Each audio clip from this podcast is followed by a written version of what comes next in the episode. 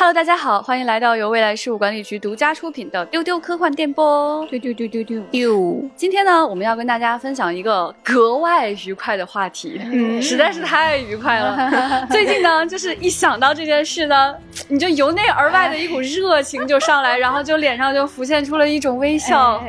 哎呀，实在是，他这个主角啊，他一个是白色的，一个是黑色的，嗯，而且他。成功出现了第二季，这个第二季呢，就是在七月二十八号当天上线的。哎哎，大家大部分人呢，就是在熬夜给他看完的。是的，啊，说长不长，说短不短吧，就是六集。嗯，但是他的甜蜜一直持续到了今天啊，还有消散呢，回荡荡啊！昨天晚上船长还在那儿熬夜看第一季呢，都过去半个月了，我回看第一季还在深夜流泪。朋友，哎呀呀，哎呀，那个心情啊，是吧？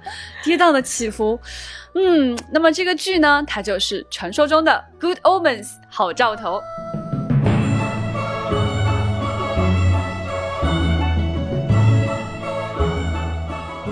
非常快乐的我们三个人呢。我是今天的主持人，未来事务管理局的局长啊，跟我一起来录音的呢，还有宅学家船长。哎，我是新入坑的船长。是的，我根本没有想到船长会受邀来参加这一集，因为船长其实平时喜欢的日番会更多一些。对对啊，可见有多上头吧？前所未有的一种体验吧。哎呀，巨坑，然后我吧唧就摔进去了。好家伙！对对对，另外一位呢，我也是比较的震惊啊。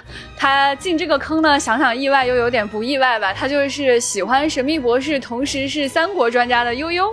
大家好，所以我们来看看呢，就是这部英剧啊，它到底魅力何在呢？来跟大家讲讲它最近到底有多热吧，实在是有点吓人。哎，要从哪里开始说起？哎呀。直观描述的话，就是我所有的好朋友，呃，不管是混什么圈的，是欧美圈呢，还是内娱圈呢，还是音乐圈呢，所有的圈子都在讨论好兆头了。嗯。它火热到什么程度？就是你随随便便在网上随便刷一刷，它都是关于这个事儿的小视频、讲解、文字、各种 P 图，对吧？然后就就有一天，我就在微博上看到一个小视频，我觉得这太有意思了，我就发到群里。这个时候悠悠跳出来惊呼：“对，因为这个 ID 呢非常的熟悉，他是我们三国圈的一位同好。” 有没有想：“你你你个浓眉大眼的也叛变革命了？” 哎呀，好恐怖呀！那么船长还看。到了什么样的信息让你觉得他如此之火？呃，我甚至想为这个剧去染头发啊，染成白的吗？哪哪种颜色？红的，红的，克克劳里的红发。哦对，我已经看到很多人在这个网上传，就是说他的头发的色号是多少，大家都相约去为这个剧要把头发染掉。哦，你看看，你看看，哎呀，这么一说，我突然有一个大胆的想法。嗯，你说，想给他染成白的。嗯，也不错，哎，你们就在我们办公室当场 cos。好，那如果你是天使，你是恶魔的话，我就是那个旁白。那么今天呢，我们就想跟大家深度来聊聊好兆头它的魅力到底是什么？是的，我们把今天的内容呢划分成了三个非常重要的板块。第一个板块就是它的主旨到底是在聊些什么？嗯。第二个板块呢，就是它的这个讲述手法是多么的英国，多么的有层次感，哎，多么的像。洋葱一样一层一层剥下去，还有，嗯，哎，最后一段呢，要隆重跟大家推出，就是我们查了很多资料，给大家好好讲讲这两位作者普拉切特。和尼尔盖曼之间的友谊，哎，这带劲儿，朋友们，这个东西它就跟原著一样带劲儿。是的，那除了两位作者的美好友谊，还有主创们啊，这个主演大提提跟麦克辛辛老师之间的哦哟美好友谊，哦哟哦哟，哎，对对对，这些东西呢，它来自于一些文字资料，还有 stage 的这样的一个售后剧集。是的。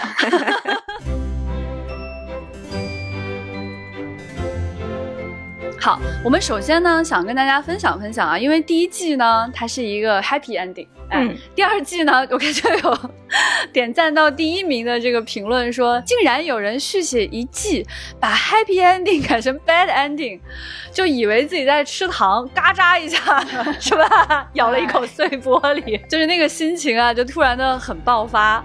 对，就有很多人在批评这一季的这个剧情啊，此处严重预警啊，我们接下来都是剧透。是的，嗯。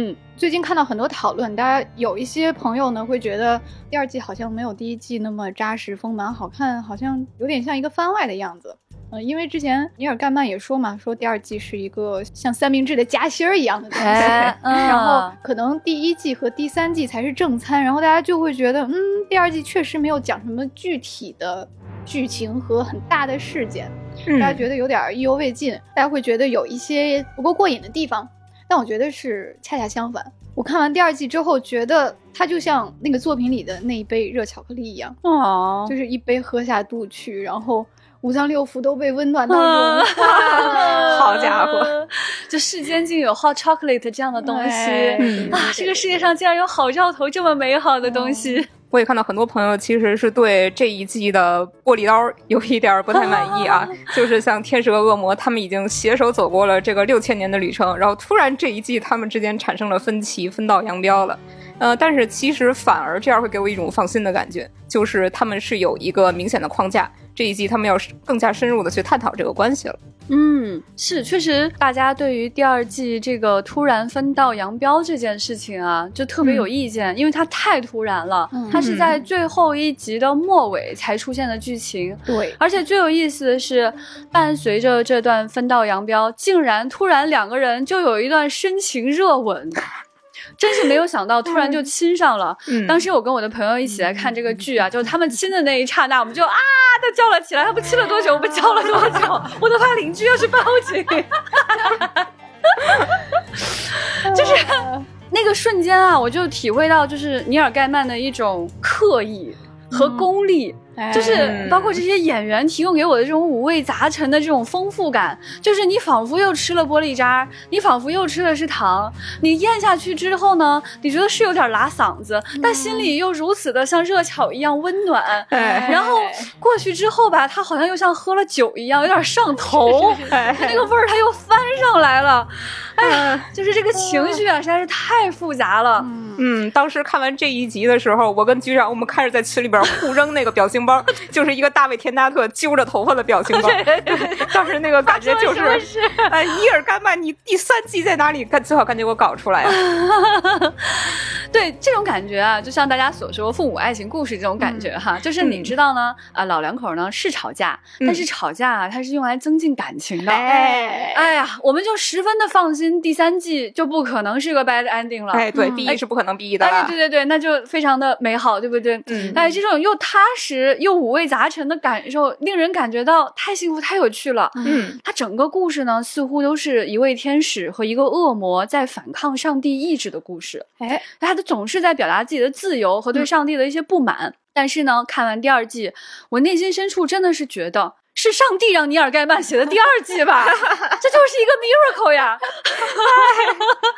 毕竟只有第一季才是有原著的呀。就感谢上帝，我们能看到第二季哈。希望他继续努力，再接再厉吧。嗯。那么经过以上的这个分析啊，那我们就贯穿下来，来给大家讲讲说我们认为最重要的第一趴主题。那么这个主题呢，它就是爱呀。第二季。看起来是讲一些拉拉杂杂的日常，就是他们也没有干什么，嗯，是讲一些跟街坊邻居搞好关系的 认真的住在这里，对对对。但其实他很清晰的讲了三个爱情故事，嗯，首先呢，就是这个天使和恶魔他们俩要做媒，他们要撮合这个唱片店的店主跟咖啡店的店主，嗯啊，发现他们两个之间互相有一些火花。然后第二对爱情故事呢，就是他们发现。各自的顶头上司居然相爱了，有一个是天堂的大天使加百列，还有一个是地狱的主管别西卜。那最后才是他们两个的羁绊，就是这三层羁绊，三个爱情的故事层层践踏。我特别同意船长说的这个观点，就是其实第二季的话呢，它是一个更宏观的关于爱的故事。表面上看好像是邻里邻居和你的上司之间的这样的关系，但实际上呢，作者的用意会非常的明显，就是他希望让大家看到这个人世间是充满了爱的，嗯，并不是只有天使和恶魔是懂得爱的，而是它是一个无处不在的美好的存在，嗯，它特别不吝惜向我们展现爱的这种强大的力量和在你心中制造的这样的美好。从来不去回避这样的一个话题，以至于他希望说，不要让大家把注意力只集中在两个人身上。对对，我觉得就是我之前都是不怎么磕 CP 的一个，确实这个我做这样的一个真的。对，我觉得如果这部作品就只有他们两个人的羁绊的话，我也不会这么的上头。就是他最让我感到美好的，就是他展现了各种各样。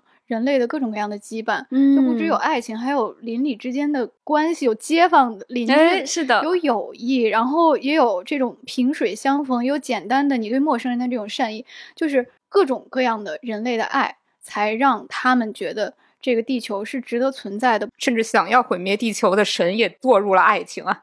像加百列他这样一个大天使，之前他的形象就是那种非常纯粹的这个神性的意志，呃，基本上没有什么人性的体现。但是在堕入了爱情之后，他变成了一个人类。就是在大天使开会的时候，大家说接下来我们就要啊进行下一步的计划，然后 Gabriel 说奶。哎，现在他成为了一个说走就走的这样的一个恋爱脑。嗯，在给我们铺陈了人世间是一个怎样的人世间之后，当我们回过头来来看这一对爱情故事，它就更加的不得了。嗯，尤其是从第一季一千丝万缕的追溯到现在，哎，你就会看到两个人的感情线其实是有一些些变化的，非常有趣。嗯，就是第一季，它表面上看是一个天使和恶魔，他们俩携手在这个人世间游荡啊，这个摸鱼、吃吃喝喝的日常。表面上看来啊，恶魔他是追求的更炽烈啊，更积极主动的那一位，但其实如果你仔细想的话，会隐约感觉到天使才是主导着他们感情发展的那个人。我有。嗯，那到了第二季呢？哎，我的其实很放心的就是它有一个明显的框架了。你感觉他们好像之前从来没有深入的对话过，他们没有真正的去了解对方到底是怎么想的。这六千年其实都是糊弄过来的。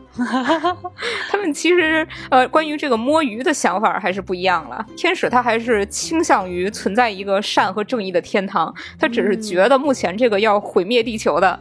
不允许小蛋糕和各种各样音乐存在的天堂，他不同意，这个是正义。但是克劳利觉得我根本就不要有天堂和地狱，我要自由，也就是要么摸鱼，要么跑路。所以这个分歧就这么来的。哎，我个人的看法是，这一季其实天使还挺委屈，就是他要做的这个事情非常困难，他要去改变一个究极巨大的那样一个官僚体系天堂。下了很巨大的决心去担起这个领导者的道义，但是克劳利就很伤心，所以我觉得，哎呀，这六千年他们真的没有沟通过呀，有有这个言语之间透露出了这种惋惜，这六千年你们咋不聊聊呢？哎，对，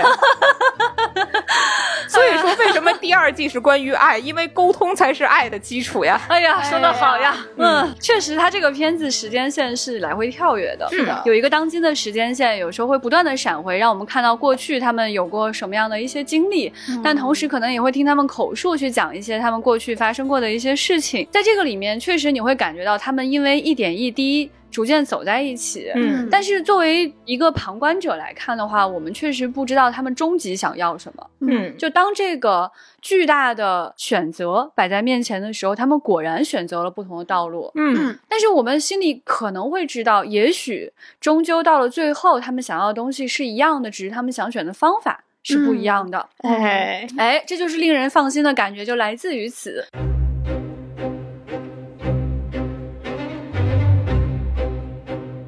么下面这段时间呢，就到了非常快乐的时间了。前面如果还说有点一本正经的话，接下来呢，就是拿着放大镜给大家找糖渣的时间了啊！我们给大家扒拉扒拉这一层一层的这种感觉，下面到底有多甜？就是一个渣渣也是一颗行星那么大。哦呦，哎呦，我的天！哦呦，我觉得刚才悠悠说的有一点很关键，就是看似这个二人关系里面，克劳利是。恶魔是更主动、更暴躁的那个。嗯，其实你琢磨吧，就是弱弱的小天使反而是更快捅破窗户纸的那个。就是他在第二季中非常明显，他一直在主导着这两个人的关系。嗯，就是你看，恶魔之前他被这个单位驱逐出了自己的公寓，来 他一直住在车上。然后天使在第一季的时候就一直在邀请他说：“你要不来我家住吧？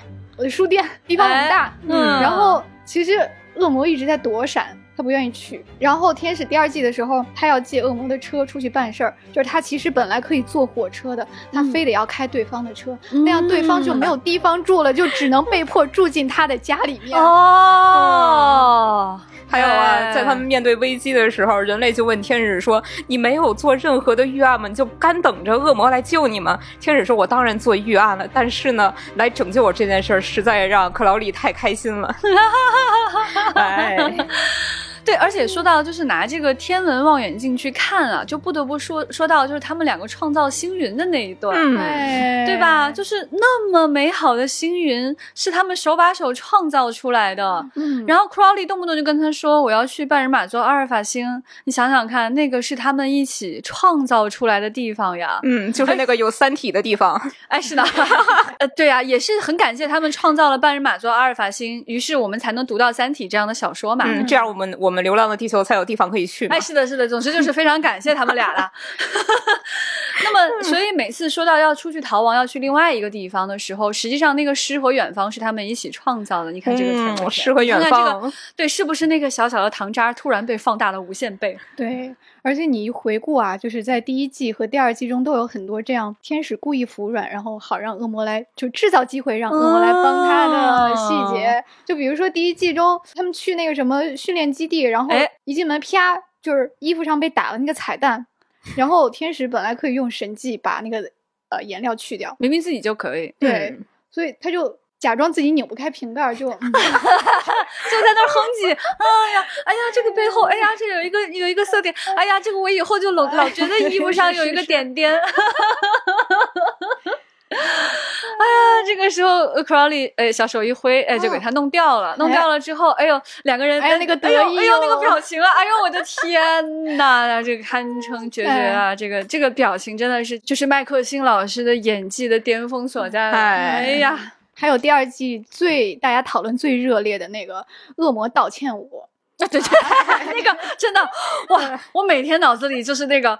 不断在在回旋，You were right, you were right, I was wrong, you were right。他跳了个什么鬼呀？就是说，You were right, you were right, I was wrong, you were right。Okay, very nice。这里我不得不畅想一下第三季啊，感觉第三季天使是不是应该跳一个这个道歉舞呢？肯定会有，因为在这一季当中呢，天使跟恶魔说在几几年几几年我都跳过，所以到你了。那么第三季是必须给我们看在前面的两次他是怎么道歉的吧？一定是跳的比 Riley 好一些，毕竟天使他是正儿八经的在十八世纪学过跳舞的呢，虽然他想必是非常的优雅吧。嗯，哎，所以你看那段啊，我真的是很难想象这段是怎么演出来的，怎么可以不笑场呢？我觉得最后 Crowley 那个非常凶狠的眼神，那个那个表情都是在盯住。现在我不能笑，不能笑。呃，结果就是大家可能看到一个花絮啊，就是镜头一转。麦克辛给他打了七分，七分，七分，呃，跳的就也不不好不坏吧？嗯，对，你看，真的是天使逼着他跳的，所以天使一直都是更主动一步，就是在他们闹矛盾了，彼此不肯道歉，不肯好好解决这个问题的时候，是天使率先主动的说：“我想要一个你正式的道歉，你必须还给我跳段舞。”然后他。正襟危坐的他站起来，他抹了抹他的衣服角，说：“好了，现在你跳吧。”非常主动的一个姿态。包括他最后发现两个人意见有分歧，嗯，天使就想从根源上解决这个问题，好让他们两个可以正大光明的站在一起。这个都表明天使其实才是有更大的野心的那个，他想从根源上解决解决这体制问题。对对对，哎。大家还记不记得在第一季当中就展现这个天使爱书这件事情？是的，呃，就是在二战的时间，嗯，啊，天使跟这个纳粹正在教堂里面谈判，这个时候 Crowley 跳着他一个奇怪的舞就走了进来，后来才知道原来是恶魔不能踏入这样神圣的场所，所以他觉得很烫。对他扭着扭着走过来了之后呢，就是后来这里就被轰炸了，那几个纳粹不就死了吗？这个时候呢，Crowley 就把那一摞书从那个就是死掉纳粹的手中给搬过来，送给了天使。天使那个快乐呀，那个欣喜呀，整个人那个泡泡呀，简直就要飞起来了。哇，这一段我觉得麦克辛老师的表情啊，也值得大家去看一百遍。嗯，我突然觉得第一季中哈，那个天使他被抓进了巴士底狱，他说：“哎，我现在不能施展奇迹了。”那个也是故意的，就是等着恶魔来救呢。哎你看我被套住了，你来救救我呀！各种各样的小心机。那么，这个天使与恶魔非常非常热爱人世间这件事情啊，其中有一点啊，我觉得应该是来自于尼尔盖曼对人世间的热爱。那么，不得不说呢，就是尼尔盖曼对神秘博士的热爱。这一点，哎呀，实在是在原著和正片当中啊，都有非常非常多的体现啊！这一句两句简直说不完。来，这个第二季我们看到了很多神秘博士的玩梗啊，以至于大家把好兆头从此称之为神秘兆头。神秘兆头，首先就是田纳特的那一家子。呃，他的岳父，也就是第五任博士，还有他的儿子泰田纳特都有出场。另外还有一堆台词儿啊，像什么一个苍蝇，它的里边比外边大。还有那个去去天堂的那个电梯，很像是塔迪斯哦，哎，很像哦。嗯，第一部也有很多这样的梗，像亚当他爸爸的那个车牌号，其实就是塔迪斯倒过来叫斯迪塔。哦，真的是到处都在卖神秘博士梗。尼尔盖曼从来不讳言自己对神秘博士的热爱。哎，就是就是大家不知道。有没有注意到没有？甚至在一些犄角旮旯还有神秘博士梗，就是刚刚我们提到说，恶魔陪着天使到处去逛嘛。其中有一家是杂货店，卖一些水晶球啊，各种怪东西，对吧？在那家店里呢，就有一个红色的 face，一个红毡帽。哎，这个毡帽，哎，也就是我们第十一任博士在关键剧情当时佩戴过的毡帽。那么在这一集当中呢，提提就随意的把它扣在了头上啊，当然也是有一个特写的了，就是好像不经意又非常刻意的跟我们说，看看神秘博士，看看。对。所以就不得不怀疑啊，是不是请大卫·田纳特来演好兆头是尼尔·盖曼从很久很久很久以前就开始策划的一个阴谋呢？哦，其实他的原著也在疯狂的抛神秘博士梗了，就有那么一个桥段是亚当的想象影响了现实，所以有外星人降落在地球了。嗯啊，其中有一个外星人长得像机械的胡椒罐。好的。对他可以是他想出来的，嗯，他从头到尾就没有直接写神秘博士或者 Dalek 这个关键词，他就一本正经的写啊胡椒罐外星人怎么怎么着，然后读的那个时候就已经笑傻了。所以其实这个就是，你就看出尼尔盖曼真的是很喜欢，嗯，他不会直白的去讲，根本不需要所谓的什么致敬，他都是把这种梗掰碎了，轻轻的，哎呀撒在了。自己的做的这个 烹饪的这个美食上面，我们就像那个湖里的鸭子一样，吃的很高兴。那你就想想，尼尔盖曼真是一个人生赢家，因为他是六零年生人嘛，也很神奇。就他跟小岛秀夫一样，是一个因为热爱。而根本看不出真实年龄的人，哦，所以他是从三岁起就看《神秘博士》，他是看着黑白颜色的第一任博士长大的。说起来，他跟小岛秀夫一样，都很喜欢穿黑色的皮衣呢。啊，不是 Crowley 喜欢穿的衣服吗？五十年之后呢，他给《神秘博士》写了剧本，而且他写那几集大家绝对印象深刻。嗯，其中一集就是呃第六季的第四集，叫《博士之妻》，塔迪斯变成了一个姑娘的人形，从此得到了一个替娘的外号。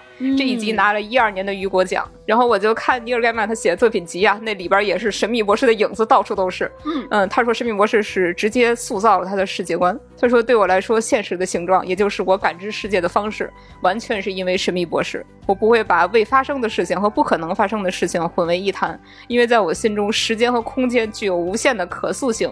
和可渗透性，嗯，对他其实有专门去讲过他有多么喜欢神秘博士，其中有一段他就说，他说自从看了神秘博士之后，他认为每次电梯打开，他都在想，那可能是 TARDIS，嗯，哎，所以我们在这里面就看到了这个从地狱到人间再到天堂使用的这个电梯，就是这个深意了。所以如果你也心里有爱啊，不管是对于宇宙的爱，还是对某一个人的具体的爱，都可以来看看神秘博士，看神秘博士真的很有前途，你可能会拿雨果奖。好突然。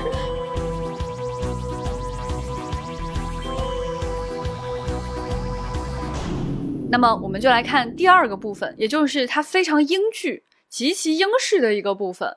就说在这个剧情当中，为什么大家看的这么高兴？为什么反复去看？为什么到现在还这么上头？还在我脑中盘旋那个。You were right，我操！这 就是因为啊，它真的层次感非常非常的丰富。这种层次感真的是主创带来的。我觉得一方面呢，确实是尼尔盖曼和这个普拉切特写的好。是的，哎，另外一方面呢，咱们就是得说这两个演员真是演的好，嗯，不得了。这种层次次感完全是靠他们的努力一层一层创造出来的。哎，那我们接下来这个时间就来看看这种层次感是怎么体现出来的。一片一片说啊，先从最里面这片说，就是英国人说爱是怎样的含蓄的。嗯，其实之前我们也说过很多次哈，就是说爱绝对不是互相摸着胸口深情对视啊，是大家认为就是在说《神奇动物三 》，这这在说谁就很明显了。嗯，我觉得很含蓄、很令人回味的爱是，就是一句话说出来，你当时咂巴不出味儿，但是你回家深夜想起来，那个是百转千回。哦呦哦呦！那在《好兆头》第二季里，它表现为什么呢？就是一首。大家可能已经循环了很多遍的歌，就是那首夜莺在伯克利广场上歌唱的那首歌，洗脑百分百啊！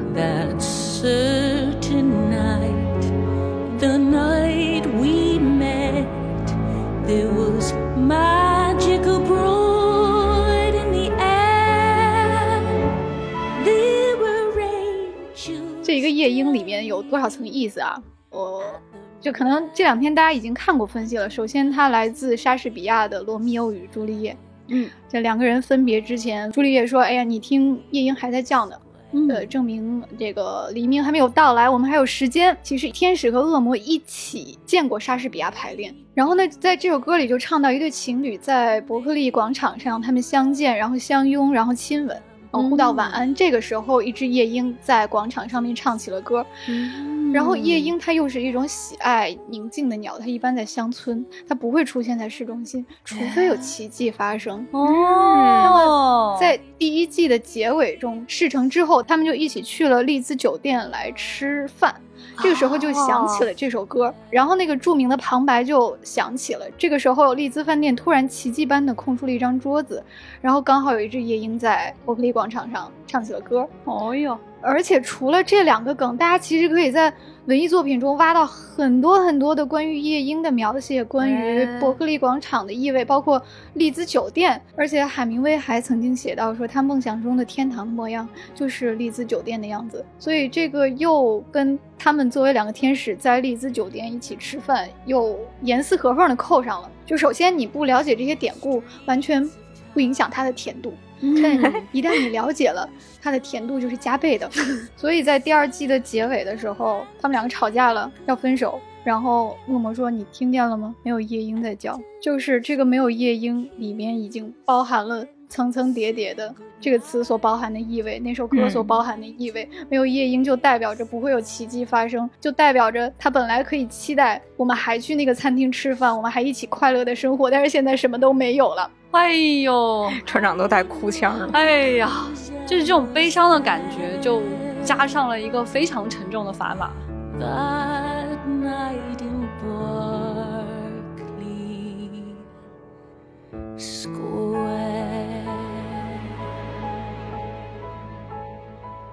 那其实除了爱的层次，我觉得这一季里面尤其丰富的是对于人世间美好的各种层次的展现。嗯。看完第二季，再回想第一季，其实很多不太明白的地方一下子都有了解释。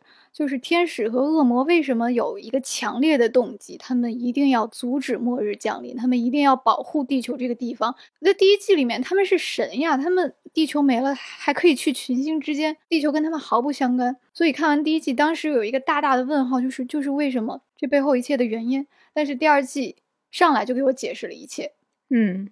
就是首先，这个整个的宇宙是他们创造的。我真的特别喜欢开头那个创世纪的这个场景，就是他们一起启动了这个宇宙，所以他们非常珍爱自己的这个创造。所以第二季，你看接下来就会展开讲他们到底是怎样热爱人世间的一切的。就首先是天使怎么热爱生活的。就首先你看他的书店，就我在一个幕后特辑里面看到，他究竟在他那个小书店里塞了多少好玩的东西。嗯他有热巧克力的炉子，他有。擦鞋的全套的装备，他那书架子上七千多本书都是真的，然后他收集了什么样各种各样时代的唱片，就是他把这个地方打造成了一个坐下就不想起来的一个舒适的小窝。嗯，然后他还喜欢收集各种各样的错版、真版的书，就像现在我们收集周边一样。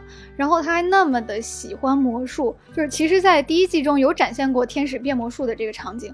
然后在第二季中，我们才明白他为什么喜欢，因为魔术在神看来是一个特别愚蠢的东西。首先，天使完全可以用他的神迹让一个一个东西变美。对对对对，所以在第一季的时候，这个克劳利就吐槽他说：“你你为什么要做这种傻事情？就明明我们都知道它是假的，但是要学习这种技巧，让自己掌握这种人世间一种技能。”是的。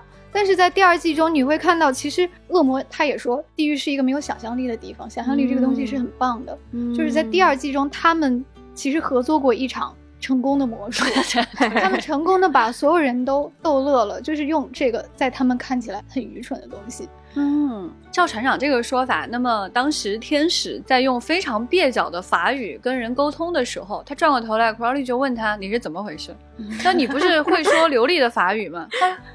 怎么样？专门学的，表现出一个英国人不太会说法语的样子，也是他这种热爱生活的一种层次感。嗯，他们一直对自己的穿着打扮非常的讲究。你看，恶魔一直是与时俱进的，他的穿着在任何一个时代都非常就赶得上最新的时髦，很时髦。哎，发型也很时髦。嗯，哎，然后天使就是一个啊，相对老古董，哎，就是他对。精致的理解可能停留在上世纪的五十年代，就是 这个格纹格子呢是很时髦的，是吧？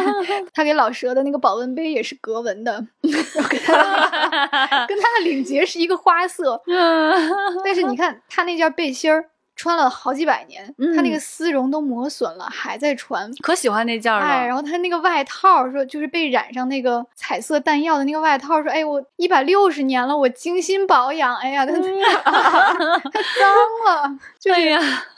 他们本来是可以给自己变衣服的，但是天使要自己买，嗯，他要自己买，然后他还自己穿。还有吃东西这个事情，就是对这个口腹之欲的描写，第二季也是进一步的展开了。就是天使不是一开始就那么爱吃东西的，是最开始恶魔诱惑他说：“这个肉挺好吃的，你吃吃吧。” 然后。天使最开始是不吃凡间的东西的，他破戒了，尝了一口，觉得嗯不错，然后他转身就吃了半头牛，满脸油。然后自打那之后，天使就变成了一个完全的吃货，他每一个时代都在找好吃的东西。在法国大革命期间，他跑到法国就去为了弄一口可丽饼吃，他被抓起来。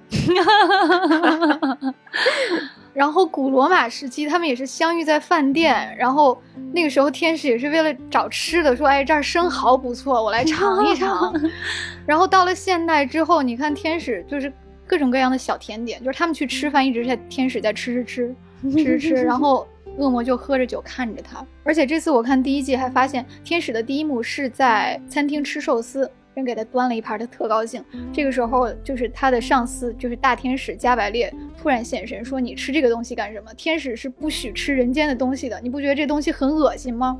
天使说：“很好吃呀，它要蘸酱油的，你尝尝呗。”然后在第二季中，我们就看到失忆了之后的那个加百列。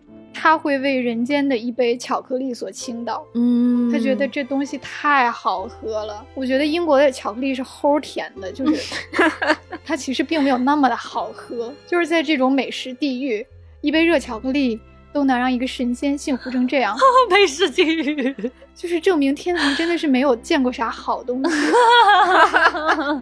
我觉得这真的是为第三季打下了深厚的基础啊！对，就是口腹之欲，在神看来是邪恶的。但是在第二季他失忆了之后，他会喜欢喝一杯热巧克力。嗯，想想这一切的开头其实是克劳利引发的，他是以一个恶魔去诱惑天使，堕落进了这个口腹之欲里。但是很难说克劳利他这个事儿干的是好事儿呢，还是坏事儿呢？所以综上所述，我觉得第二季讲的就是神如何是展现人性的，通过这一层一层的，通过神会为人间的一杯巧克力所倾倒，通过神会哼唱一首人间的流行歌曲，觉得它很好听。就是天堂和地狱都没有热巧，也没有歌曲，没有这些令人心情愉快的东西，也没有七情六欲，而且最重要的是，天堂和地狱都不可以容纳立场不同的人站在一起。我觉得能够把这样一个看起来很宏大的主题，通过对世间的层层的热爱这样的方式展开的如此的轻巧，真的是，就是它是一种。大而化小，然后又小中见大的这样的一种方式，里面还塞了各种各样的典故梗，各种各样的故事。就是你了解神话，你会有更深的感受；你是一个科幻迷，你可能会更加的会心一笑。那个真的就是我感受到了你们在聊《神秘博士》那一期说到的那种薄薄的一瞬间展开了历史的厚度，就这样的积淀。所以两位作者真的很了不起。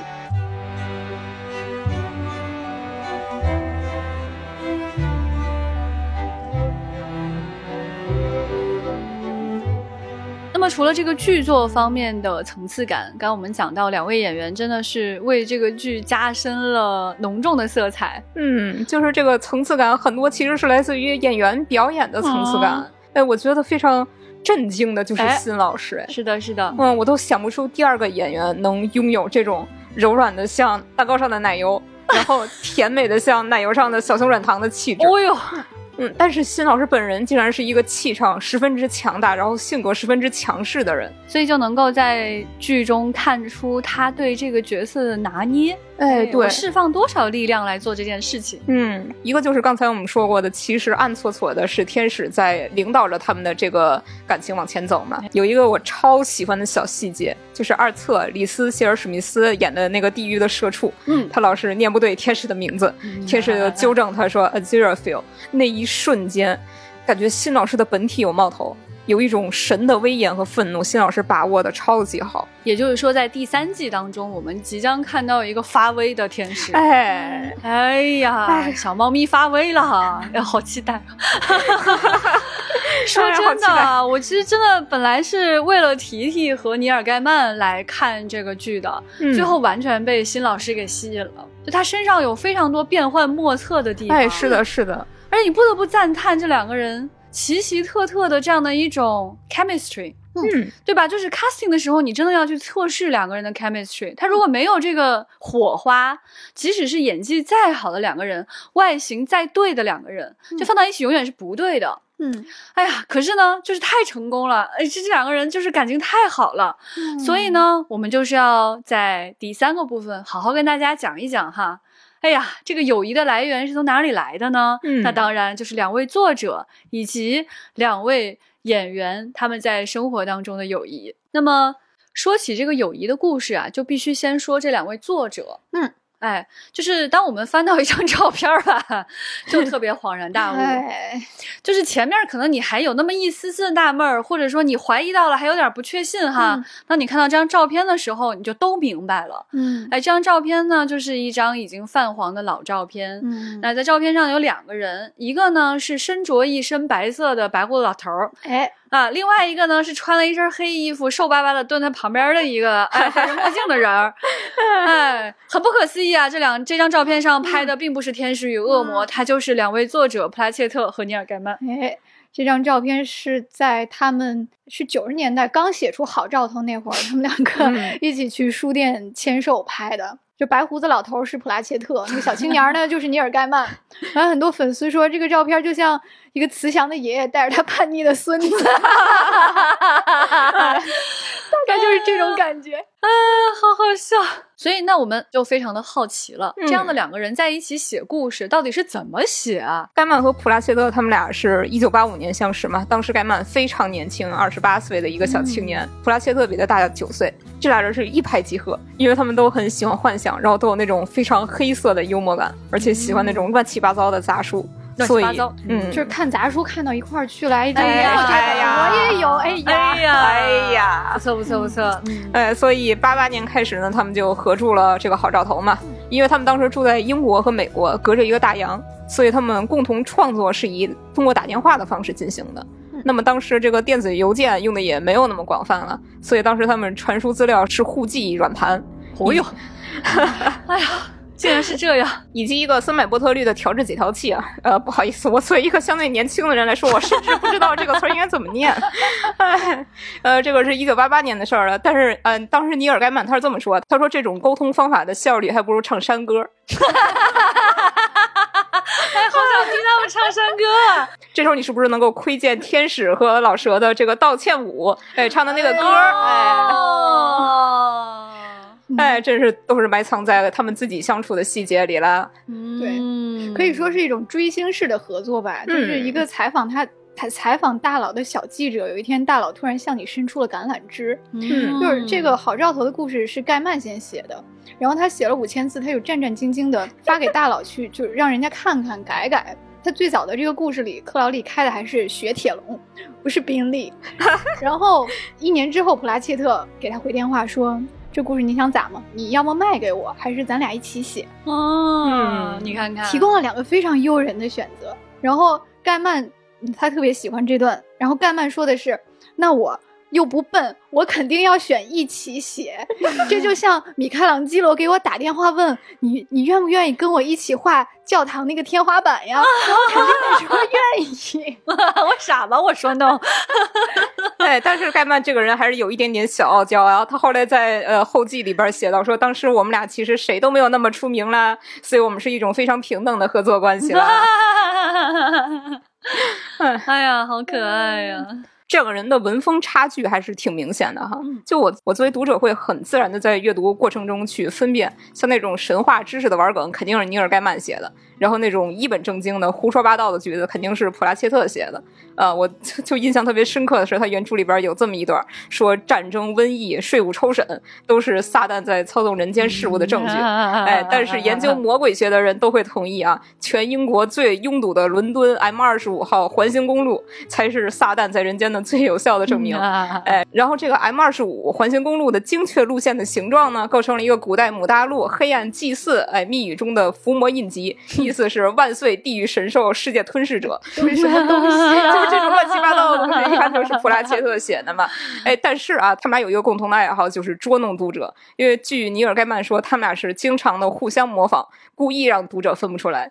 嗯，所以前面这一段非常有普拉切特文风的这一段呢，到底是谁写的呢？其实我也不是很能分出来。哦，你看这个最后也体现在剧情里，天使跟恶魔确实交换了身份，捉弄了所有的人。就这种捉弄读者的心态，在情节上真是到处都是。哎，原著里边还有这么一段情节啊，就是因为抱错孩子了嘛，这个美国大使的孩子被送出去收养了。后来他们就描述了一大堆，这个孩子后来长成了一个平凡、快乐、生活富足的人啊，挺好的嘛。但是他最后一句写说：“你不用知道这孩子到底怎么样了，你就按照我上面说的这些想象就可以了。我们挺喜欢你这种想象的。”我在当时就开始大卫·田纳特揪头发表情包，读者在细思极恐，然后作者躲在书后面窃笑的那那样一种感觉，太可爱了。就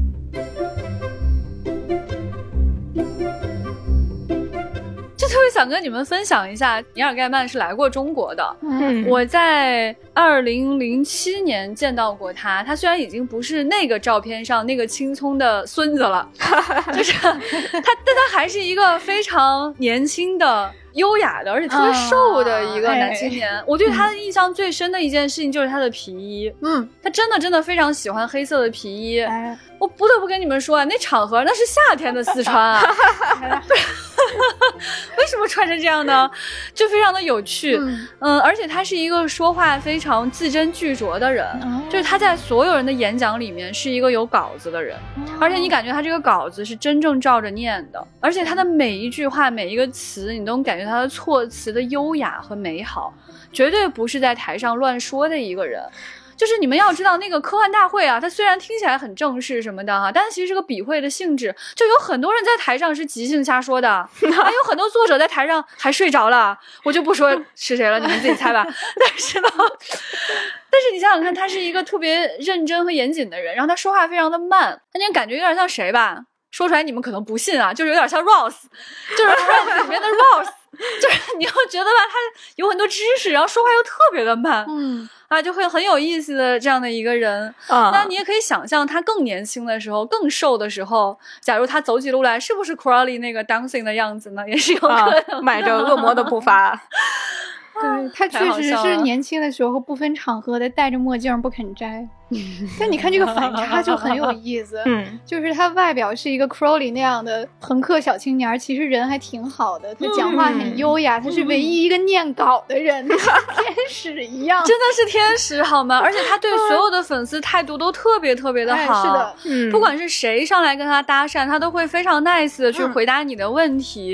然后相反，普拉切特老爷子他外表是一个慈祥的老头，但其实尼尔盖曼。通过跟他的深交，会发现这个老人的心里是充满愤怒的，就是他外表天使，但是内心住着一个恶魔。嗯，对，其实上次跟大家有推荐过那个尼尔盖曼的随笔集嘛，他就讲到说，如果你遇到这个老头，你会认为他是一个戴着帽子的这样的一个绅士，嗯，对谁都非常的 nice，但他其实真的不是这样的一个人，有特别多生气的事情，可以给大家讲个小故事。他们当时写好兆头的时候，两个人还没有现在这么的大红大紫，然后他们要去电台录一个节目，完了迷路了，在公园里面乱窜，迟到了一个小时，然后普拉切特。特别的生气，他一言不发，就他们两个人一起迟到的。对，然后他在跟谁生气呢？跟自己生气，就是就是你迟到了，然后你就就很生气，你就蹭蹭蹭的走，然后盖曼就在后面跟着，也不敢说话。然后，对，那个时候他还是相对一种。就是跟着大佬的小跟班的那种感觉，那地位还没有今天这么高。对，然后他们就一言不发的到了那个电视台，最后发现被电台列入了黑名单。就 是主持人在那里尴尬的 solo 了四十分钟，然后来填补这个空缺。然后那事儿过了之后，普拉切特还是一言不说，然后干妈还是吓得一句话不敢说，一直到车上。普拉切特说，可能感觉到对方有点吓着了，他说。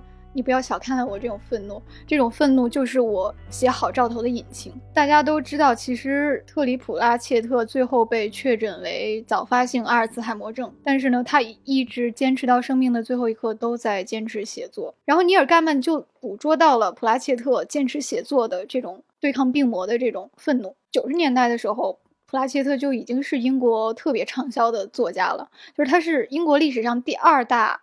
畅销的小说家，嗯，在《哈利波特》出现之前，他是第一，嗯，然后他有很多非常耀眼的头衔，人们把他比作马克·吐温和斯威夫特一样的卓越的思想家，嗯，然后他在零七年的时候是确诊了这个老年痴呆，然后就病情恶化的很快，他就渐渐的没有办法打字，然后只好让助理帮他记下那些句子。其实，在这个过程中，他很多次想过死亡。他还跟 BBC 去合拍纪录片，去讨论这个阿尔茨海默症的患者去怎样有尊严的离开。但是最后，他其实选择了直面这个病痛。嗯，他没有选择安乐死，就是那也是出于他自己的意愿，就是他自己想要活下去，直到不能再前进为止。所以后来他无法用键盘打字，他也丧失了这种语言和逻辑思维的能力。之后，他就开始像霍金一样用那个语音翻译的软件。就是他讲话，然后那个软件帮他口述出来，但是他毫不避讳谈论自己的这些遭遇。然后零八还是零九年的时候，他就因为卓越的文学成就被女王授予了骑士爵位。嗯，那个时候已经病得很重了，但是呢，他立刻就他说我要在我的后花园中造一把剑，以配上我这个爵士的头衔。啊，嗯，确实是一个幻想作家会干出来的事儿。啊，对。然后他其实，在生命的最后一年，也在坚持写作品，就是在去世前一年完成了他最后一部《蝶星世界》。然后他在去世之前，他还一直嘱咐盖曼说：“你现在必须要完成好兆头的改编了，你一定要把它影视化。”啊，天哪！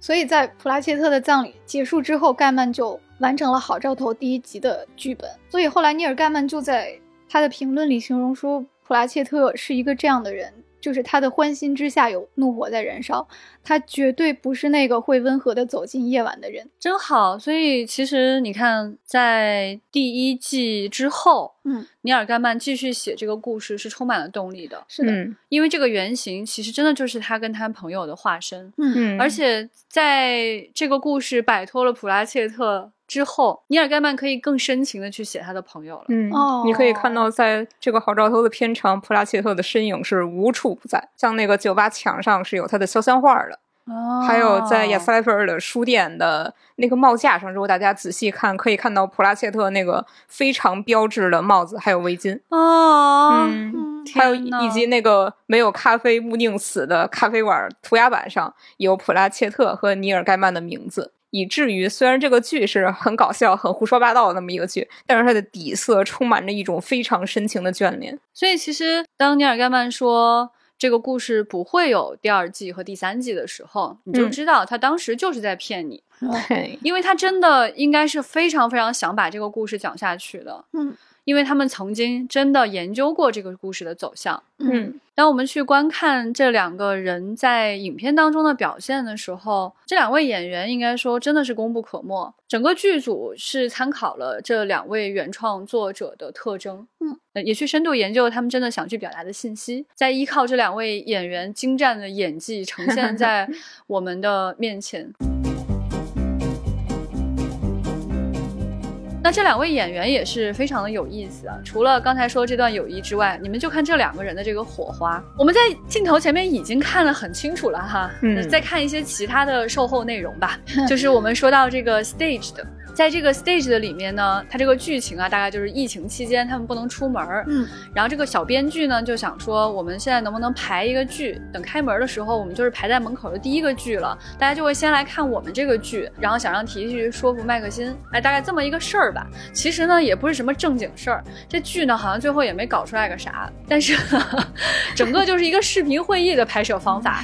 哎，尽管如此啊，我跟你们说，火花四溅，太精彩了，在其中你就能。看到刚刚悠悠讲的，就是麦克辛是一个多么喜欢欺负人的人，是多凶啊！而且他的生活是多么的惬意，嗯嗯。然后你在这个里面就看到大提提真的是围着转那个忙前忙后那个，非常的好笑，里面有太多的就是你回味无穷的小桥段吧。比如说呢，就有一天呢，他们就聊到说，哎呀，在家待着干什么呢？那提提说画画吧，我最近在画画。嗯嗯，那麦克辛说，那你画什么呢？他说，我就我画了一个菠萝的速写。然后麦克辛就挺高兴的，不动声色拿出来给我看看。然后提提跑去拿，跑去拿，哎，专门跑去拿，拿回来之后呢，给他一看。这不就是一个简笔画吗？画了个啥呀？然后这个时候麦克星呢不动声色，他已经表现出了那么一丝丝的喜悦哈。然后突然拿出自己画的非常精美的一张油画，嗯，画的是日出。我就说啊，对吧？就是堪比印象派啊！就是 当时提议就特别的真，这你画的？这你今天早上画的啊？这就是你你说早上起来画画那个东西啊？然后提提就很生气，就把自己菠萝藏起来了。这个时候，麦克辛的老婆就出现了，然后他们就打招呼。然后麦克辛说：“最近提提也画画呢，哎，你快给他看看，哎，你拿出来吧，你拿出来看看，你画的画吧。”啊，全世界这样的事儿啊，就是如果你看了好兆头意犹未尽的话，去看这段售后真的很快乐。而且这个东西它竟然已经拍了三季，在这个售后里，他们完全是相反。你就看这个天使大体提是怎么被这个恶魔麦克辛欺负的啊，就被他。团团转，就是他各种委屈，包括在那个麦克辛给他起外号，然后麦克辛其实特特别不喜欢他们的一个合作伙伴，然后就直接在视频会议里面欺负他，是那个直言不讳的人，他说我不喜欢你，然后。大提提就是那个和事佬，就到处端水，然后这样说一句好话，那儿说一句好话，然后最后还被麦克辛抓住把柄，说你这样不好，你做人要诚实。下一集我们就会在字幕里面给你打出来说，你你大卫田纳特是个大骗子。然后第二季的字幕里真的有这个。实际上麦克辛才是一个满嘴跑火车的人，他到处教育别人说你要诚实。所以这个 stage 的真的是很精彩啊，里面出现了很多好教头演员和一些非常知名的演员啊，大家去看啊，就是快乐无穷吧，就是说。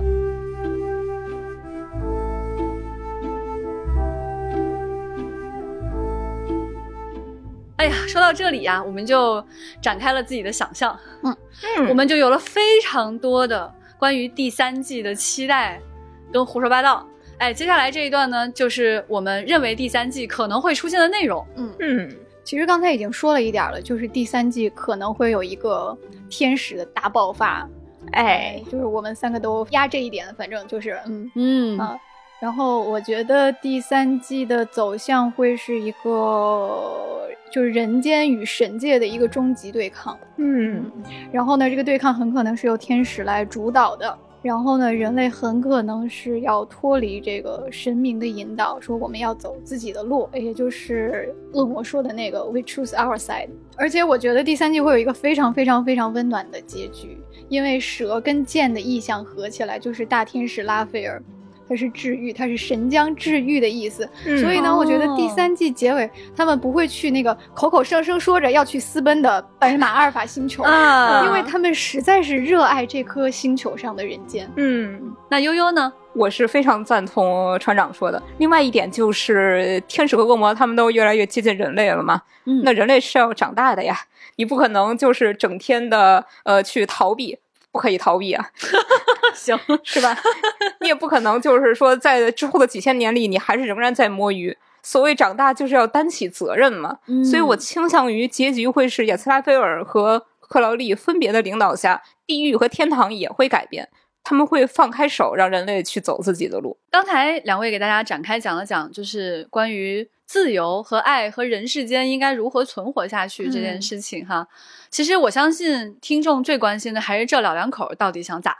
哎哎，刚才我们说到啊，他们在这一季吵了个架，分了个手，但是我们非常的放心，就是他们一定会和好。你们想一想啊，你们想不想看他们俩和好的过程？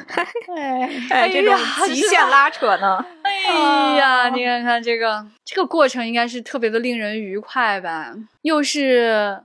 有点盯住，内心呢又都非常的火热。其实彼此又知道 双方的身份就越来越不合适去和好。嗯，在这种别别扭扭之下吧，你们想想得有多少的表情包，多少的小桥段在等着我们。哎呀，这个实在是令人非常愉快的一种创造。所以我们就非常希望尼尔盖曼再接再厉啊！也希望两位演员可以奉献出更多的细节给我们去细细的品味。嗯，那么下一季的时候呢，我们还是会用天文望远镜来给大家找糖渣看看的。嗯嗯，在此之前呢，大家可以反复观看第一季和第二季以及 Stage 的三季，还是有不少东西值得咀嚼的。那么我也大胆预测一下哈，在大提提回归神秘博士之后。哎呀，新老师会不会也能获得一点点剧情啊？哎，新老师也是英国二十个没有参与过《神秘博士》的演员之一呢。对呀，你看，照着 Stage 这种演法，就是提提到哪儿都想带着他。哎，找到机会了就要跟他一起演，这么一个情况的话，是不是？那咱们就看看神秘兆头和郝博士之间能不能联动了。追着磕，一路 磕到哪儿，咱们就是看。嗯，所以呢，大家对于第三季有什么期待？对于第一季、第二季有什么想说的，都欢迎大家来给我们留言。在各个平台的留言，我们都会认真观看的。也欢迎大家加我们接待员的微信 f a a 零五零四进群来继续聊天。那我们丢丢呢，就像恶魔和天使一样，非常热爱这个宇宙中所有的一切啊。所以也非常欢迎呃各位合作方来我们的丢丢投放广告，不管是图书呢、电影呢，还是天使非常喜欢的美食呢，我们都能非常准确的为大家奉献出他们的美妙之处。将节目文稿拉到最下方，就能够看到我们的商务邮箱地址了。在天使和恶魔去半人马座阿尔法星之前，我们有一个机会率先去那里探一探究竟啊！就是这个 三体引力之外沉浸式科幻体验 啊，它已经开票很久了。嗯，它的地点呢是在上海西岸凤巢 AI Plaza。啊，你在全平台搜索“引力之外”就可以买票了，然后就可以去探一探这个 半半人马座阿尔法星到底发生了什么事情。哎，可以跟带上你最好的朋友一起去呢。是的，关于这个体验的空间的解析、各种玩法的亮点，还有购票的链接，都可以在未来局科幻办和丢丢科幻电波关注到。那么今天的节目就是这样，也希望今天听到丢丢的每一个人。都会感受到 Crowley 和新老师感受到的这种人世间的美好啊！那我们会持续的为大家关注第三季的任何动向，以及官方掉下来的糖渣。嗯，哎，欢迎大家关注我们的微博、微信和各个账号。嗯，那今天就是这样喽，拜拜，拜拜，拜拜。